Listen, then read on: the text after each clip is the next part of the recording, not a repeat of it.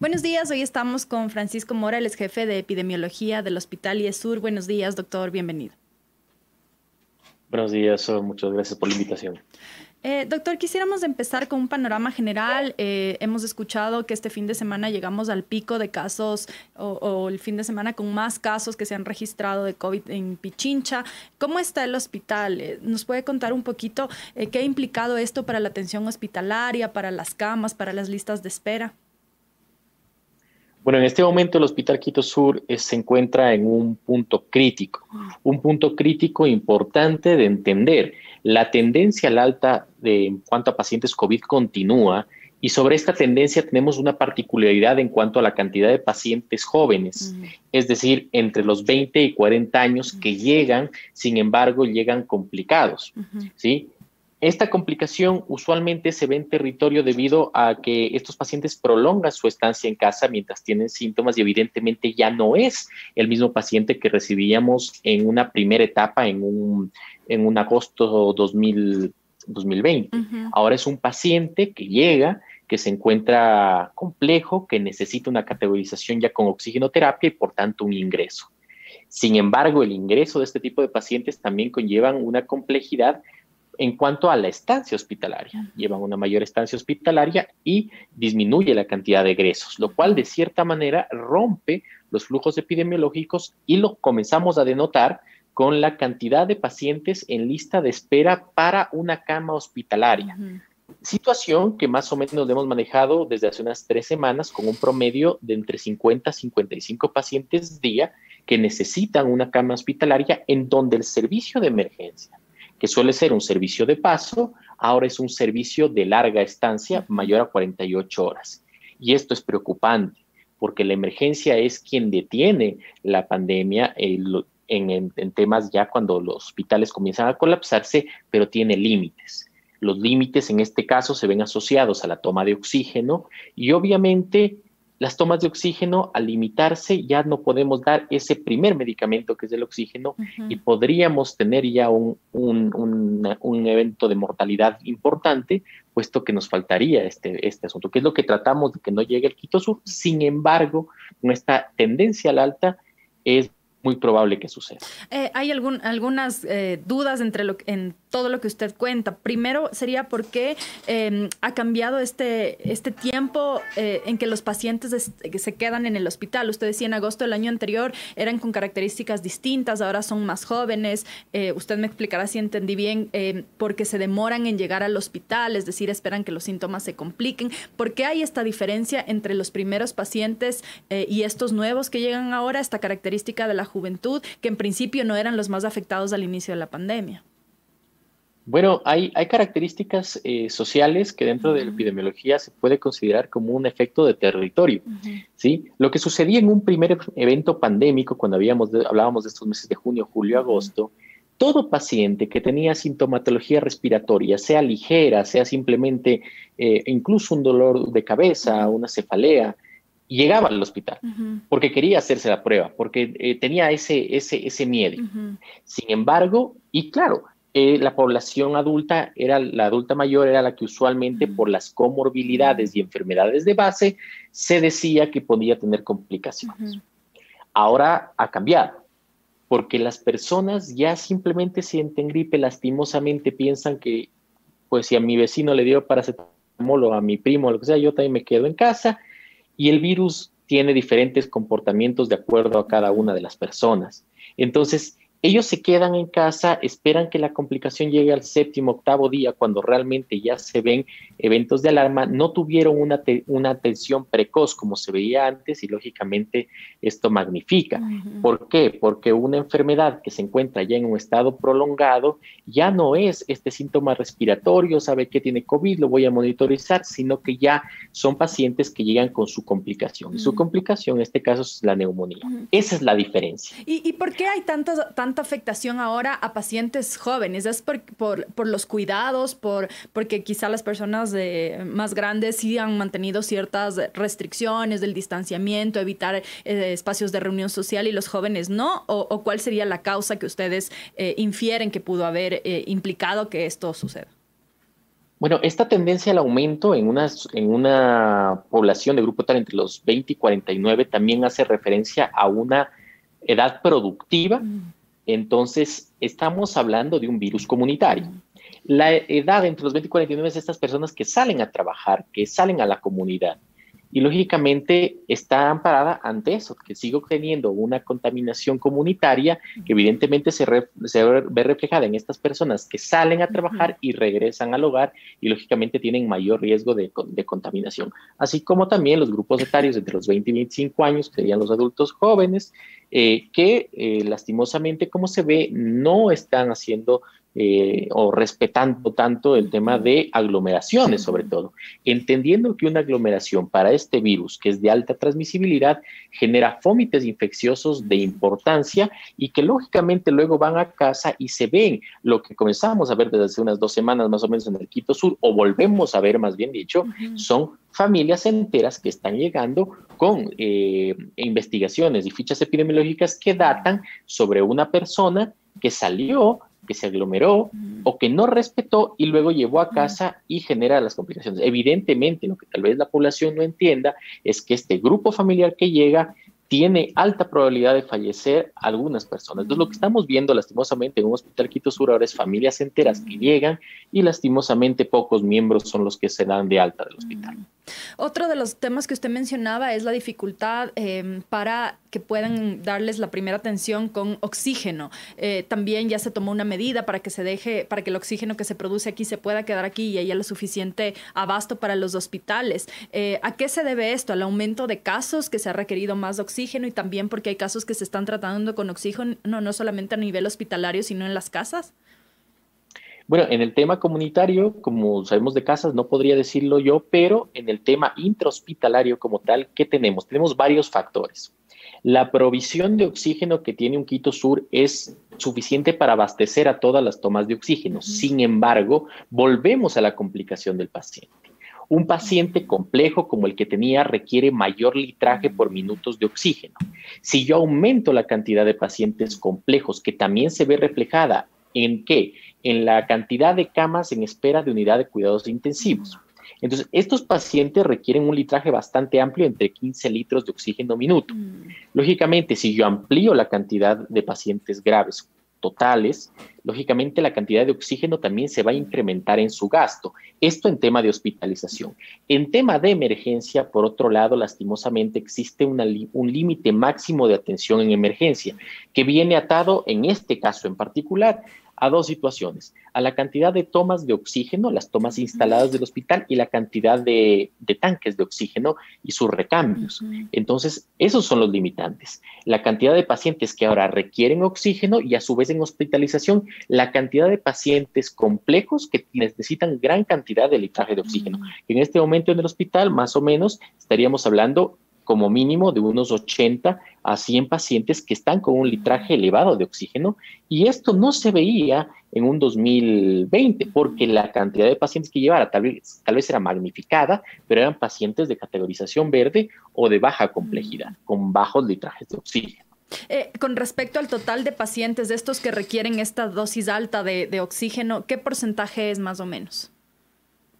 En, nuestro hospital estamos hablando de cuatro alas totales, estamos hablando de prácticamente el 35 al 40% de la totalidad hospitalaria instalada para pandemia, no de la totalidad instalada normal hospitalaria. Entonces, de 568 puestos, el 35 de estos necesita una oxigenoterapia eh, elevada y más o menos un 27-28% requiere unidad de cuidados intensivos, considerando que a lo largo de la pandemia la unidad de cuidados intensivos ha estado saturada.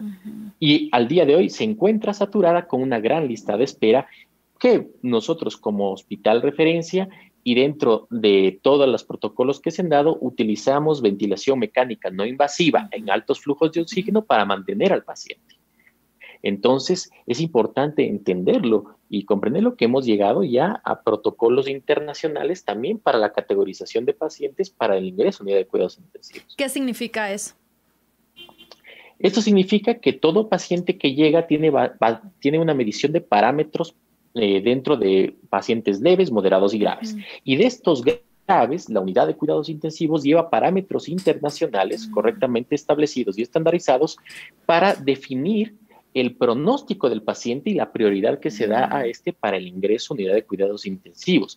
Esto se basa en criterios clínicos netamente en la evolución de la enfermedad y en la tipología de la enfermedad que está traspasando en este momento, es decir, el síndrome de estrés respiratorio agudo, que en este caso sería severo, y las tipologías que pueden darse para priorizar al paciente, lo cual se ve reflejado con esa lista de espera. Es decir, que una vez que llegan varios pacientes, eh, los médicos definen cuál es el que tiene que ser atendido basado en estas condiciones que usted menciona, el riesgo de que pierda su vida, etcétera.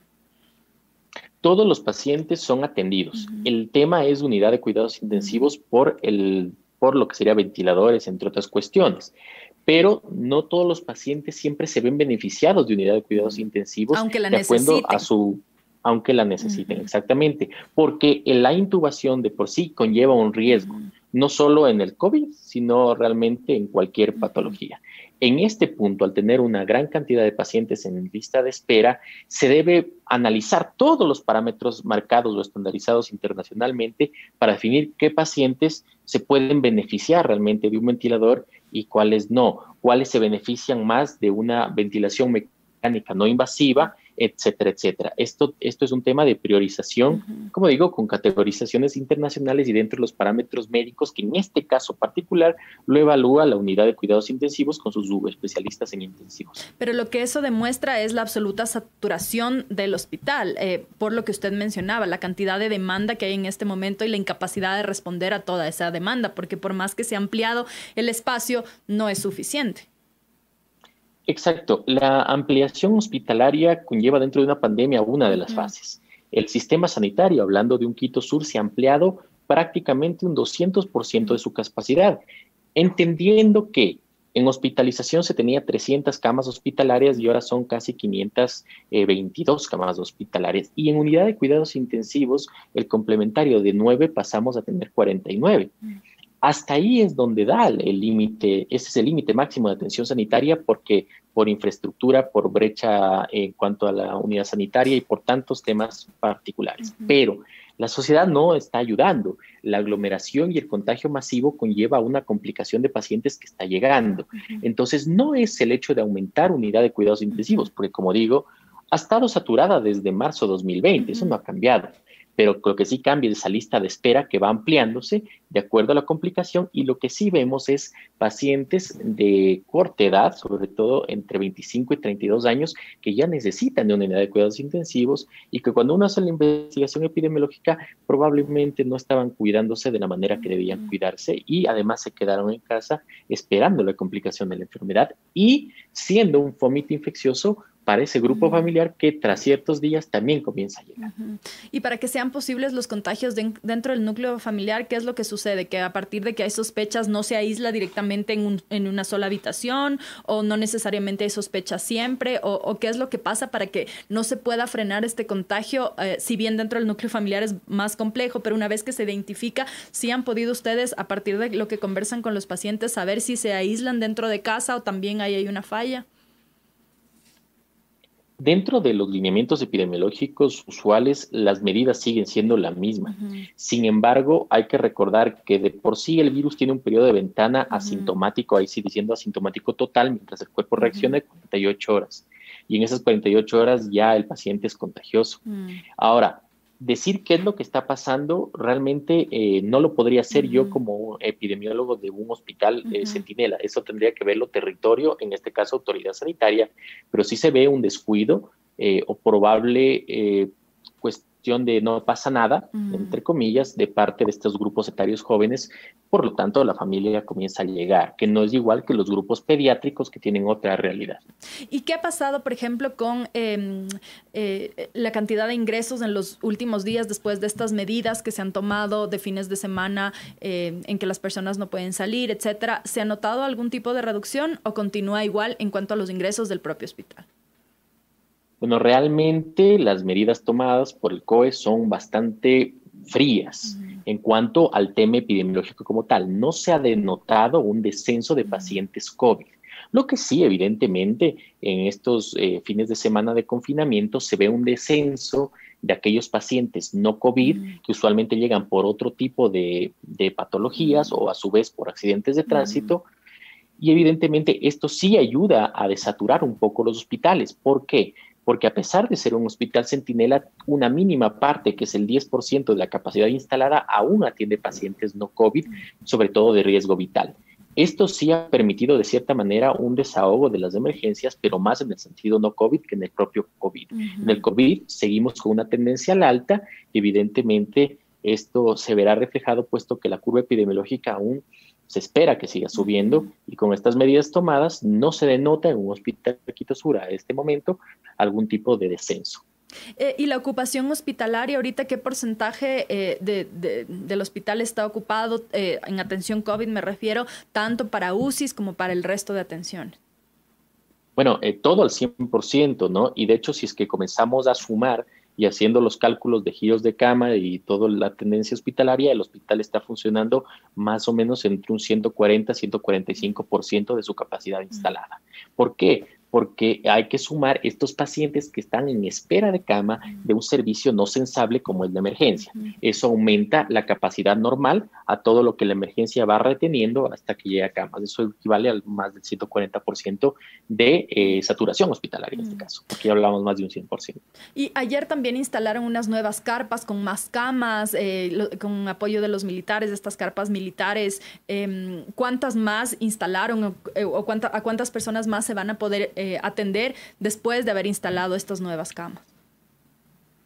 No, con las Fuerzas Armadas hemos tenido un contacto y ha sido una, una colaboración eh, muy, muy útil desde marzo 2020 y realmente hemos, hemos hecho todo un hospital eh, de campaña con en este punto 64 tomas de oxígeno. Estas 32 tomas que se suman como tales sirven más para un mejoramiento del flujo epidemiológico que permita desaturar esa emergencia. ¿sí? Hay que recordar que el hospital llegó a su máxima capacidad ya con los 568, pero sí se pueden cambiar los flujos epidemiológicos con el objetivo de desaturar la emergencia y que no exista un abarrotamiento en esta, porque si se abarrota la emergencia ya no voy a poder garantizar esta atención sanitaria. Entonces, al hablar de estas nuevas 32 tomas no son 32 tomas nuevas que se aumentan a la capacidad instalada, sino 32 tomas que van a ayudar dentro de la categorización de pacientes a mejorar los flujos epidemiológicos y desaturar la emergencia. Son medidas eh, ya prácticamente eh, las últimas que se puede tomar con el objetivo de tratar, como digo, de atender a los pacientes y de que eh, puedan tener por lo menos oxigenoterapia en la emergencia como tal. Pero esto comienza a llegar ya a puntos máximos en cuanto a capacidad instalada y evidentemente a puntos críticos, porque ya no hay de dónde tomar y evidentemente si un hospital de, este, de esta categoría, sobre todo tan grande en cuanto a la cantidad de movilización de pacientes que se hace a primera hora del día, a, en la hora de la tarde y de la noche, para generar estos flujos, se detendría, estaríamos hablando de un promedio de 100 pacientes día que tendríamos ya problemas. Entonces, eso es un número masivo sí que tal vez no se entiende desde afuera, pero internamente el hospital contiene tantos flujos con el objetivo de reducir eh, esta mortalidad y dar la atención al paciente, una saturación de estos o un error de engranaje podría generar muchísimos casos fatídicos en mortalidad y eso tal vez la población no lo comprende. E, estas instalaciones eh, de, las tomas de oxígeno significa que las personas que están en emergencia eh, se les va a poder atender o son para las personas que ya están adentro. Explíquenos un poquito esto del flujo epidemiológico. Los flujos y los modelos epidemiológicos conllevan lo siguiente. Un paciente que llega a emergencia es triado en las carpas blancas y de ahí ya comienza su categorización. Una categorización en verde, amarillo, naranja y rojo, siendo el, punto de categorización la cantidad de oxígeno que requiere. Y obviamente su predicción si va a casa o se queda en hospitalización. Todo paciente tiene que pasar por las instalaciones de infraestructura de categorización hospitalaria, es decir, no van a haber pacientes que pasen de emergencia a carpas militares porque deben completar su flujo. ¿Por qué? Porque el paciente de emergencia puede tender, tiene tendencia a complicarse y evidentemente a necesitar no solo oxigenoterapia, sino algunos otros eh, eh, medicamentos de acuerdo a su categorización. Las carpas militares están, eh, están correlacionadas para pacientes verdes, es decir, pacientes leves, que han pasado más de 48 horas en el hospital y que su evolución es franca ya en solo destete de oxígeno. Entonces, eso permite disminuir la mortalidad y la complicación de paciente en carpa y mantener un hospital de campaña, en este caso las carpas, dentro de sus parámetros eh, con los cuales inicialmente fueron creados, es decir, pacientes eh, ya en proceso de destete, pacientes que no requieren infusión de medicamentos continuos y evidentemente pacientes que ya tengan una mejoría clínica eh, y una estabilidad neta que puedan pasar hacia las carpas militares, que a su vez son un punto de inicio para dar una transición de ciertos pacientes hacia el CAT metropolitano con, con todo un flujo necesario de derivaciones para disminuir la cantidad de camas que tengo en, carpas y comenzar otra vez el ciclo. Es decir, poder enviar estos pacientes a otros sitios, a, este sitio instalado eh, por eh, la alcaldía, eh, para que se vaya desaturando la cantidad de pacientes que tienen en el hospital y puedan recibir a otros.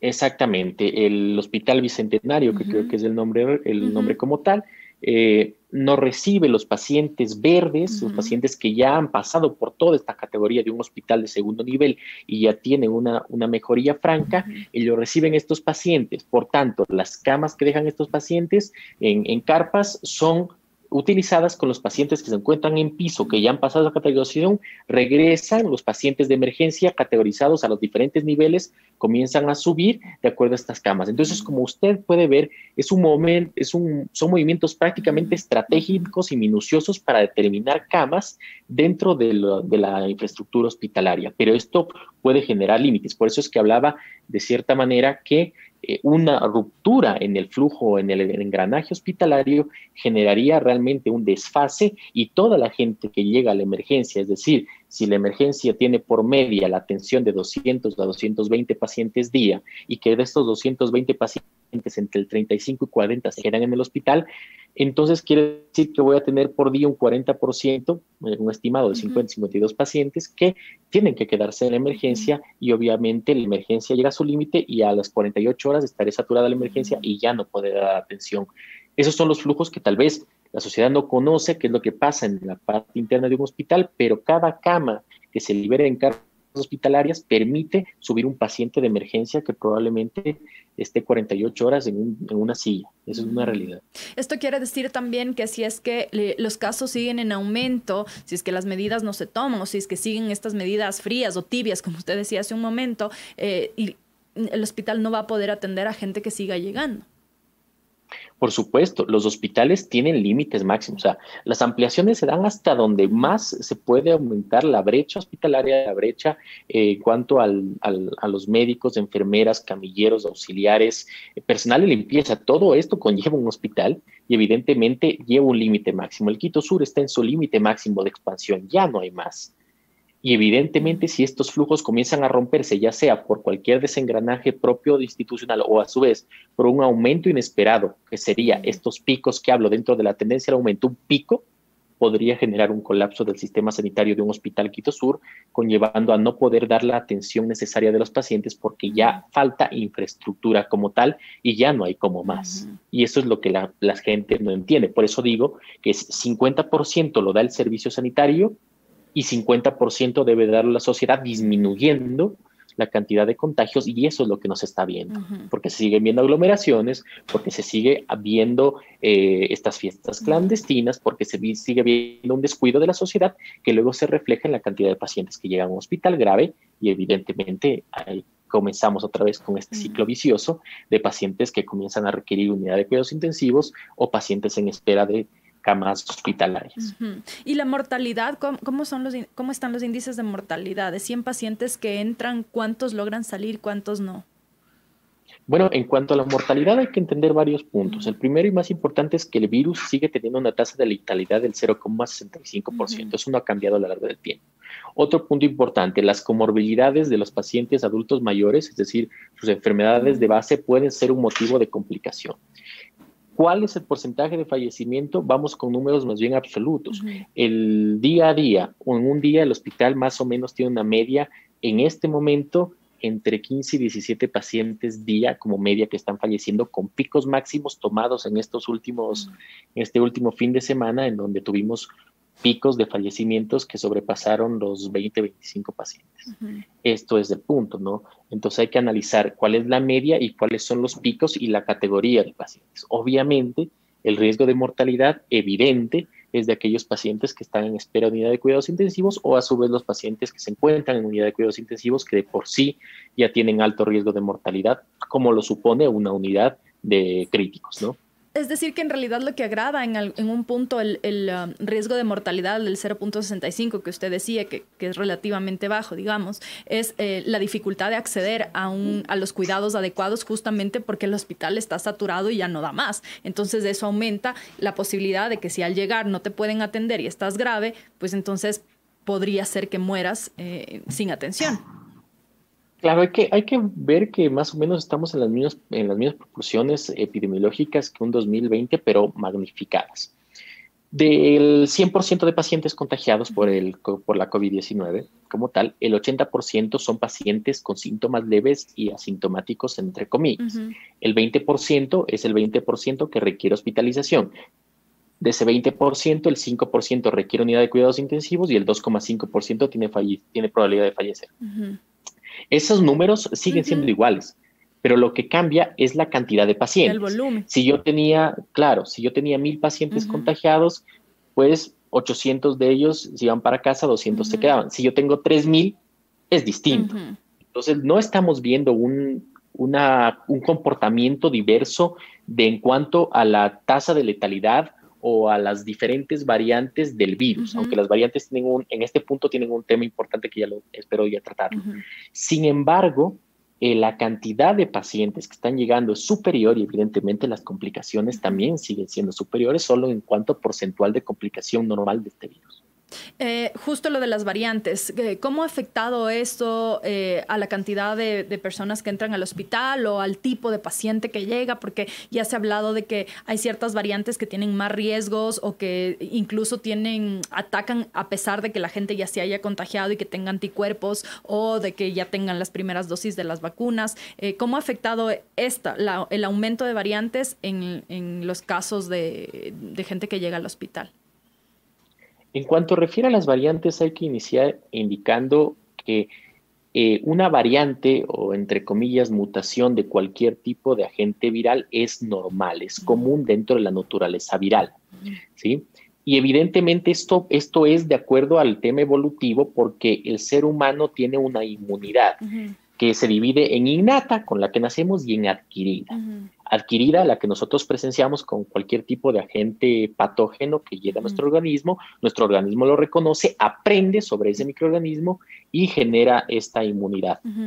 ¿Qué pasa? Las variantes están hechas justamente para eh, saltarse, debilitar de cierta manera. Exactamente, porque llega dentro de nuestro punto específico. La inmunidad adquirida es excesivamente específica si hay un cambio en cualquier proteína del, microorganismo como tal, ya no va a reconocerlo de la misma manera. Por tanto, las variantes generan en sí una mayor transmisibilidad porque el organismo no las detecta de la misma manera. Por tanto, estamos hablando que la tasa de contagios va a aumentar de acuerdo a la variante, sin importar el hecho que le haya dado antes COVID o no le haya dado antes COVID.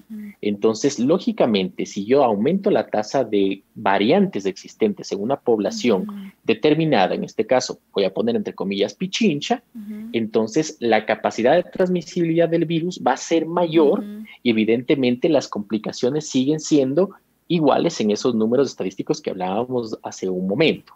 Entonces la tasa de transmisibilidad aumenta, hay que aumentar las barreras, es decir, disminuir aglomeración, disminuir todos los, todo este tipo de cuestiones que ya se ha dicho mucho tiempo antes, porque las variantes sí generan una mayor transmisibilidad. En cuanto a variantes y vacunación, por otro lado, es difícil determinarlo, porque las casas comerciales, Pfizer, AstraZeneca, eh, Sinovac, eh, me falta Moderna, y entre otras, todavía no dan una resolución sobre qué es lo que está pasando dentro de su vacuna, al entender que la vacuna que produce estas casas farmacéuticas no es la típica vacuna de virus atenuado, sino más bien una inmunoterapia. Entonces, eso falta por determinar. pero en sí, en la población no vacunada, las variantes sí pueden generar una alta transmisibilidad y un, entre comillas, recontagio. ¿Pero por qué? Porque está ingresando un virus que sigue siendo de la misma familia, pero que tiene dentro de su estructura una mutación particular que le permite agilizar de cierta manera su proceso de transmisibilidad, contagio e infección. Eh, no quiero dejar de tocar este tema eh, de los doctores, eh, del, cansancio de los doctores. Ya mucho se ha hablado de su salud emocional, de la dificultad también de enfrentar todo el tiempo estas dificultades, que si bien los doctores están preparados para enfrentar a la muerte, esto es una magnitud mucho mayor y esta incapacidad o dificultad, y en un momento las cosas se les van de las manos, porque como usted bien dice, por más que se amplíe la capacidad hospitalaria, por más que cuenten con lo más posible que pueden tener, en un momento pues se escapa de sus manos la posibilidad de salvar vidas para lo que están preparados. ¿Cómo están los doctores del Hospital IESUR? Bueno, el personal sanitario general, y, yo pienso que el personal total hospitalario ya se encuentra en momentos complejos.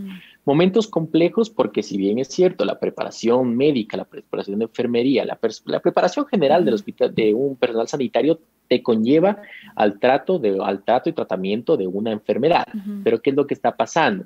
Ya hay un tipo de afección en cuanto a lo que ven en la sociedad y lo que llega. Tal vez ese es el punto primordial. No solo es la cantidad de pacientes, sino comenzar a decir, ya, por Dios, bájenle un poco en el tema de, de, del cuidado en la sociedad porque siguen llegando. Y eso de cierta manera afecta.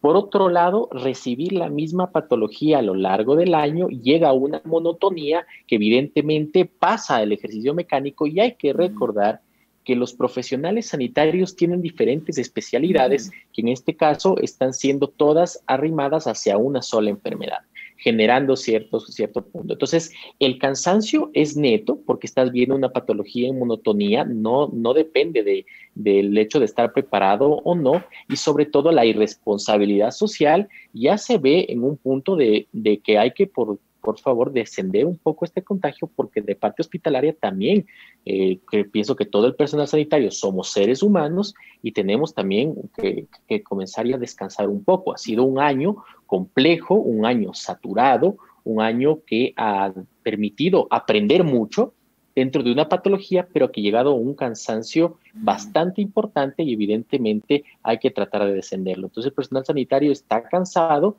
y evidentemente se espera que eh, la población entienda y comprenda para poder nosotros seguir haciendo nuestro trabajo, porque lo que no hemos hecho es descender la actividad, no hemos dejado de atender y más bien hemos duplicado esfuerzos para poder eh, tratar de salvar vidas, que es parte de la vocación propia del personal sanitario general pero que está conllevando ya a puntos, a puntos exhaustivos. ¿Y se ha tomado alguna medida preventiva para evitar que pueda haber eh, riesgos mayores, eh, sobre todo de salud mental? Se hablaba de dos casos en Guayaquil de dos médicos que se habían suicidado. No, no había una correlación directa, al menos no se supo en ese momento de que tenía que ver directamente con el trabajo que hacían en los hospitales, pero sí hay una preocupación constante de qué pueden hacer los hospitales para aliviar un poco eh, la carga emocional que en este momento tienen, tiene todo el personal sanitario. ¿Se han tomado algunas medidas, no sé si desde el Ministerio de Salud, desde el propio hospital, eh, que ustedes hayan podido recibir algún tipo de apoyo para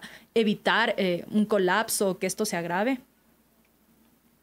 Bueno, puertas adentro, la Subdirección Técnica Médica en conjunto, el mandato de la Dirección Técnica Médica, conlleva programas de salud mental que también funcionan en la parte interna, donde se ve eh, a cada uno de los, de los médicos, de las enfermeras.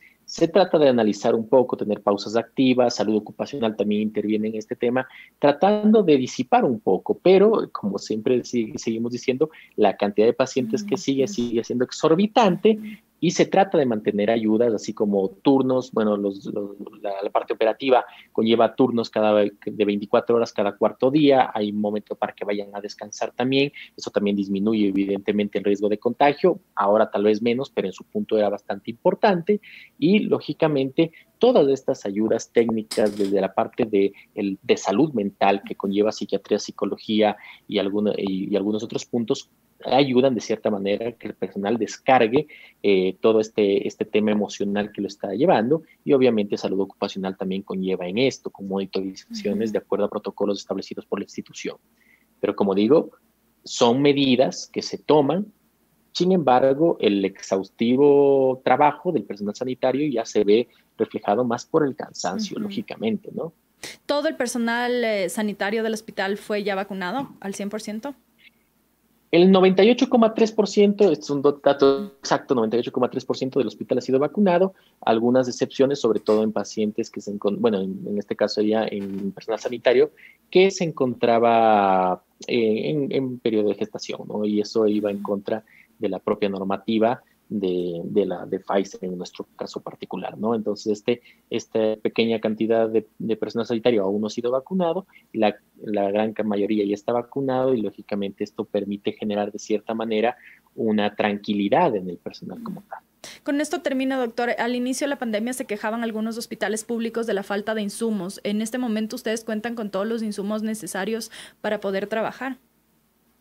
Bueno, el Hospital Quito Sur fue centinela desde 2020, teniendo un acumulado de pacientes y permitiendo proyectar la cantidad de pacientes que probablemente tenía que venir, cambiando la planificación estratégica y compras públicas hacia lo necesario para la pandemia. Entonces, realmente encontramos abastecidos. Lógicamente, hay dificultades en ciertos medicamentos, como a nivel mundial, sobre todo eh, sedantes, barbitúricos, entre otros, pero sí que estamos abastecidos y nos ha permitido, de cierta manera, proyectarnos con el objetivo de tener planes, eh, plan, planes alternos, sobre todo en ciertas medicaciones sedantes, con las unidades de cuidados intensivos y los puestos críticos, con el objetivo de que no caigamos en un desabastecimiento. Esto en cuanto a medicamentos.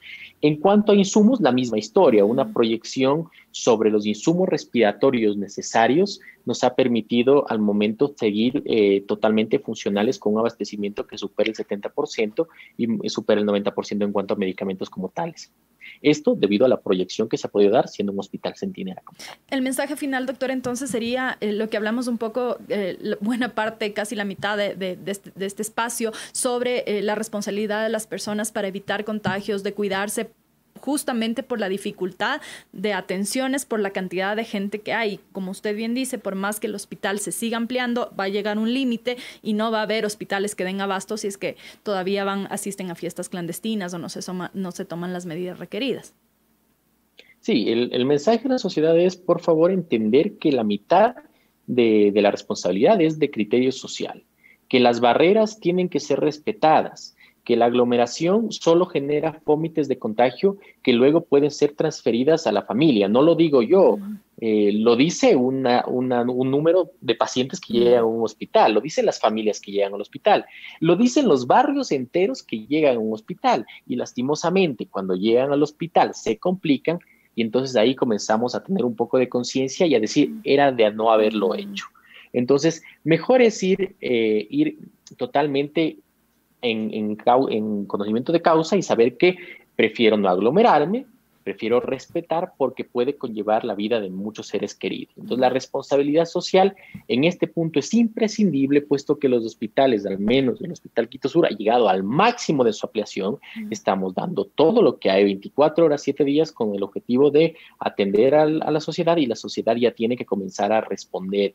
Y es momento de concientizarse y es momento de comprender la magnificación de este microorganismo, la facilidad de transmisibilidad y entender que lo que le pasa a una persona que se contagia con COVID va a ser totalmente distinto de otra mm. persona. Cada uno tiene su naturaleza y por tanto cada uno tiene su, su complicación y por ende el riesgo de mortalidad es existente, es real, se lo ve, puede pasarle a quien sea sin importar su grupo etario y un sistema sanitario colapsado por esta irresponsabilidad social, lógicamente conlleva a mayores complicaciones porque ya no se puede dar la misma atención que se vería si la sociedad comienza a calmarse, a respetar, lógicamente, eh, a, aumentar las barreras y, y, por tanto, bajaría la cantidad de pacientes complicados y el hospital pudiera funcionar de mejor manera y así estos pacientes complicados, de cierta manera, tener una mejor atención, entre comillas, sobre todo en cuidados intensivos. Entonces, la responsabilidad social es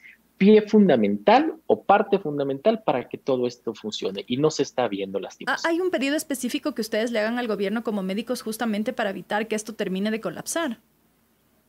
Bueno, realmente en este punto más del tema de, la monitorización de la sociedad como tal y de fiestas clandestinas y de puntos fómites de contagio, así como son el hecho de, de transporte público donde pueden haber aglomeraciones. Todo punto de aglomeración desde la parte epidemiológica es un perfecto punto de fómite de contagio que conllevará a la masificación dentro de todos. Entonces, más bien, el hecho de tratar de controlar que no existan estos vómitos eh, sería imprescindible, importante y cómo ayudaría a un hospital como tal y no solo a un Quito Sur, sino a todo el sistema sanitario que en este momento se ven problemas. Muchísimas gracias, doctor. Esta fue la conversación con Francisco Mora, el ex coordinador de vigilancia epidemiológica del Hospital IESUR. Ah, nos ha comentado sobre la situación del hospital por casos de COVID. Nos volvemos a encontrar mañana a las nueve y media. Muchas gracias, doctor, por habernos acompañado. Muchas gracias a usted.